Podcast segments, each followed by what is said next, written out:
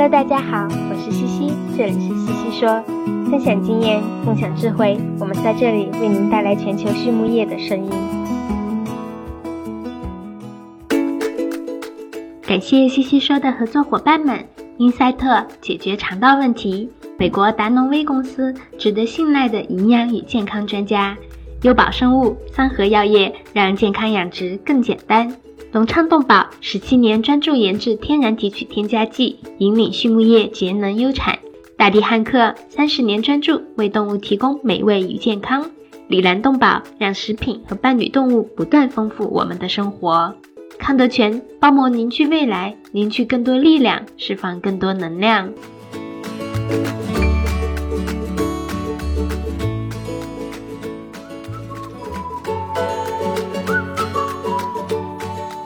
康德全企业包膜技术在农牧行业应用的倡领者，成立二十余年，一直专注于生物包膜技术的研发、应用与生产，拥有智能微囊包膜专利技术，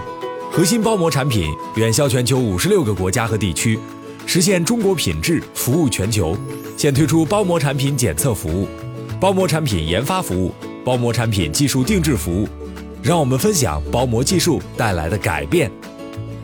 Hello，大家好，这里是西西说，我是西西博士公众号团队的丽婷。今天呢，我们要从营养和管理的角度来聊一聊如何在保育阶段减少猪链球菌和大肠杆菌所带来的损失。猪的链球菌病近年来呀，给保育猪群带来了新挑战。发病时间早，发病率高，致死率高。而大肠杆菌呢，在饲料健康减薪的大环境下，也仍然是不可忽视的问题。那么，如何通过营养和管理来保障仔猪的健康，变得尤为重要。同时呢，这也离不开营养师和兽医之间的相互支持与合作。所以，今天的西西说 and Swinet 呢，我们邀请到了加急的营养师。Dr. Brooke Smith 和美国猪兽医中心的兽医 Dr. Ryan Strabo 来和我们聊一聊如何照顾好这些可爱的小猪宝宝们。首先呢，我们来认识一下两位嘉宾。Dr. Brooke 呢是加吉动物营养养猪事业部技术服务团队的营养师和兽医，主要负责研究日粮对健康的影响，为选择更有价值的饲养策略提供支持。Brooke 最近呀获得了伊利诺伊州立大学的临床兽医和动物营养双博士学位。他博士期间主要是研究断奶仔猪的营养和健康之间的相互影响，以及如何通过调控日粮和原料来改善猪群的健康状况。而 Dr. Ryan Strabo 呢，二零一七年毕业于明尼苏达大学的兽医学院，在猪兽医中心工作，马上就要满五年了。他工作期间接触了不同的地区、各种规模的客户，积累了非常丰富的实践经验。Ryan 的工作主要还是偏向于兽医方向。他开玩笑说自己不是 Brooke 那样的双料博士。那么首先呢，嘉宾们聊到了猪链球菌病在保育阶段的最新发现。Brooke 说道呀，猪链球菌呢是一种条件性继发感染病原菌，它长期存在在养殖环境中，在健康状况下是猪上呼吸道菌群的一部分，但是在猪感染蓝耳、流感等其他的疾病的时候呢，猪链球菌就会转变为致病菌，趁虚而入，加重猪只的患病症状，引起猪的急性败血症、脑膜炎、肺炎等疾病。但现在呀，许多猪场出现了原发性的猪链球菌感染，在没有其他疾病发生的情况下，便能够给猪带来严峻的健康挑战。此外啊，猪链球菌感染发病日龄也提前了。我们观察到，以前断奶仔猪进入保育舍后的一至二周才可能出现猪链球菌相关的神经症状，但是现在呢，一到两天内就会发现这些症状，甚至下床前一周，一些小猪就有神经性的临床症状。猪链球菌独立和临床症状呢，在最近五年内发生了很多变化。我们要更新对独立因子以及具体的临床表现的了解。在最近的研究中观察到，其中一些独立因子会影响猪链球菌在扁桃体上的定植能力。这些独立因子的表达越高，猪链球菌的定植能力呢就越强。而 Ryan 说道：“和五年前相比呀，现在的情况真的大不同了。猪链球菌感染竟然成为了保育阶段的主要问题，仔猪感染导致死亡率上升，有些猪场甚至因为猪链球菌感染太严重而不得不清群，让养殖户啊非常的头疼。那分析原因呢，可能是由以下三个因素导致的。”第一个因素呢是链球菌的毒力增加，第二个则是基因的改变。目前育种出来的快速生长型猪可能抗病性呢不如从前。三个因素可能是饲料减抗导致了母猪群猪链球菌水平的上升，进而呢更多的垂直传播给仔猪。携带病原菌的仔猪进入保育阶段后，还会造成水平传播，导致猪链球菌病的爆发。那么，如何来控制猪链球菌和大肠杆菌呢？目前呀，最佳的方法是延长保育阶段，让仔猪度过可能发生最严重临床疾病的时期。从整个养殖系统来看，有很多因素可以影响致病菌的感染，而具体的控制策略则取决于实际情况。我们来看一下以下几个方面吧。第一呢，是猪链球菌自体疫苗的应用。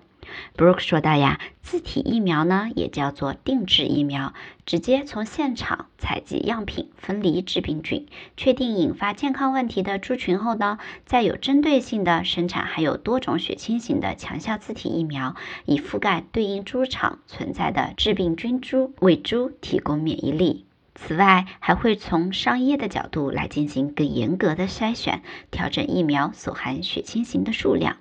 而 Ryan 也说到，在商业的猪场中，自体疫苗虽然存在争议，但仍然被大量的使用。对此，我们有很多讨论，比如疫苗佐剂、接种时间、接种次数、是否给仔猪接种、是否存在母源抗体的干扰等等。对于一些问题，我们仍没有明确的答案，还在不断的学习中。接下来呢，是抗生素的应用。Ryan 说到呀，由于猪链球菌发病早和致死率高。过去许多养殖户在仔猪进场时就开始持续使用药，但无论是用二十三十还是一百天，只要停药，还是会发生感染。因此，我们需要在治疗症状和建立免疫力水平之间呢找到平衡点，既要保障用药时长来消除临床症状，还要控制时长，让动物建立起自身的免疫水平。药物的使用呢，根据临床症状的决定，同时缩短用药时间。举例来说，从之前的五天降低到两天，给猪构建免疫系统的时间。当猪再次出现临床症状时，再对其进行用药。这样反复用药的方法，倒不是为了防止产生耐药性，而是为了让猪建立起自己的免疫系统，来应对环境中的病原微生物。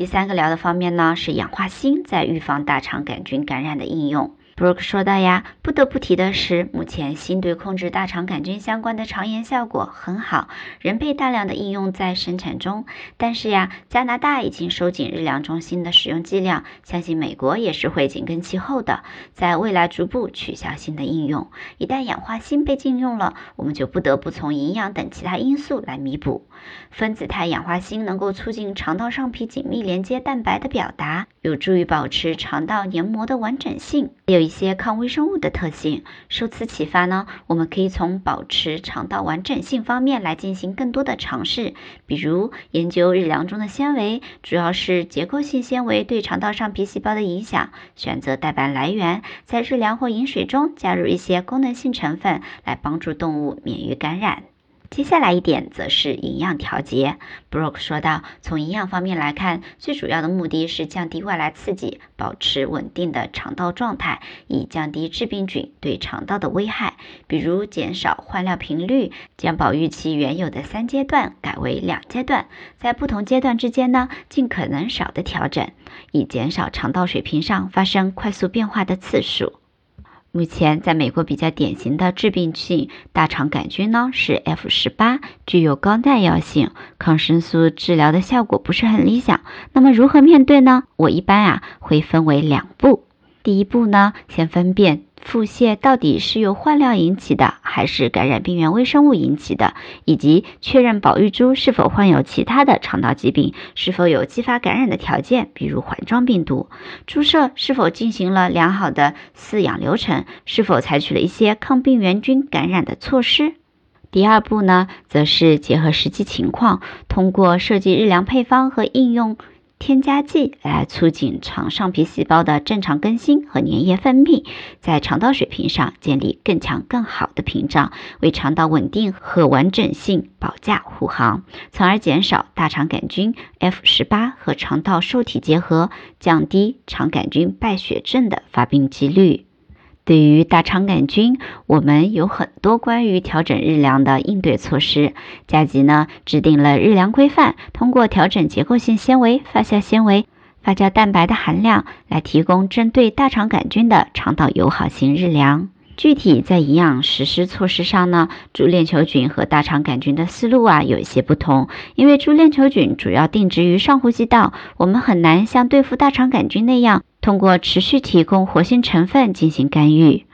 因此，我们的解题思路是与兽医一起合作，从支持药物治疗的角度来设计日粮，同时呢，结合饲养环境的调整，使日粮达到最好的营养效果。我们的重点是从全局看，改善整个饲养系统，减少全身性的炎症问题。接下来一个方面是养殖舍的设置以及仔猪的进食情况。Ryan 聊到了饲养环境中任何负面的因素，以及有碍于让猪起身饮食进食的负面影响，都会给猪进入保育阶段带来更严重的临床症状。从降低仔猪压力的角度来说，要控制猪舍的湿度，舍内湿度过高呢，有助于病原微生物的存活与增殖；而温度过低，空气质量不好，也会给猪带来压力，给病原菌的繁殖打开大门。关注猪舍的设置是否给猪提供了一个舒适的环境，比如有充足的食物和饮水、合适的转栏时间、猪群密度等等。了解现场环境和猪的进食情况和习惯，也有助于我们思考。如何通过向饲料和饮水中添加产品来解决健康问题？从遗传角度来说呢，Ryan 说呀，有些新入群母猪本身携带猪链球菌，进入养殖场后传染给下一代。对于携带致病菌的母猪，我们只能更新母猪群，就像对待蓝耳病一样，采用进化过的后备母猪。还有一些猪呢，天生不爱活动和采食慢，由于断食时间长，很容易给病原菌提供稳定的生长繁殖环境，这些猪呀更容易感染。针对这种情况呢，我们会考虑是否需要增加巡栏时间来确保猪起身吃料，这就又牵扯到了劳动力短缺这个大难题。最后一个方面呢是消杀工作。Ryan 说：“当一个猪舍发生感染时，我们要对猪舍进行全面的消杀，以杜绝病原菌的传播。在实际生产中，我们已经看到通过管理猪舍来预防疾病爆发更容易，包括清洗饮水线、打扫办公室、更换新的工作服、靴子等等。”我们现在面临的形势呀很严峻，因此要按照猪流行性腹泻的清消程序来应对大肠杆菌，采取双重消毒，不放过猪舍的任何消毒死角。实际情况中也存在一些猪舍可能由于猪舍的硬件设施太老旧了，没有新型的易清扫消毒的地板的情况，以至于清扫消毒的难度很大。英赛特解决肠道问题，赛金素广谱四用抗菌剂，抗菌性能超强的肠溶型中长链脂肪酸，可肥酸五零，真正的肠溶苯甲酸，高剂量替代氧化锌，单保八零，无色味，水泡不变色，不反应型单宁酸制剂，钻石菌抗菌性能超强的益生菌制剂，高效产酶促消化，防治虾白变病，防流胃酸中毒，苯甲酸钙，高效抗腹泻的酸化剂，促进乳猪采食，改善蛋壳质量。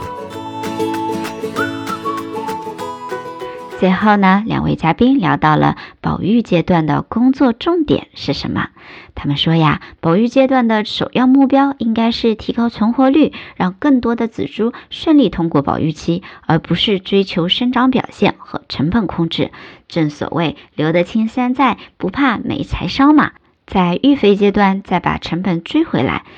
从整个养殖过程出发，在成本和收益之间寻找平衡，尤其是在保育的前两个阶段，仔猪对疾病的抵抗力不足，这意味着为了尽可能保持猪的健康稳定，我们可能要在日粮上投入更多，采用易消化的优质原料，同时呢，根据情况采用一些含有针对性生物活性成分的特殊原料。兽医和营养师是合作关系，需要一起找出解决方案。除了抗生素，我们还有很多保障仔猪健康的策略，比如日粮调整、现场消毒、免疫接种、现场反馈等等，一起选出能够有效解决问题的方案就可以啦。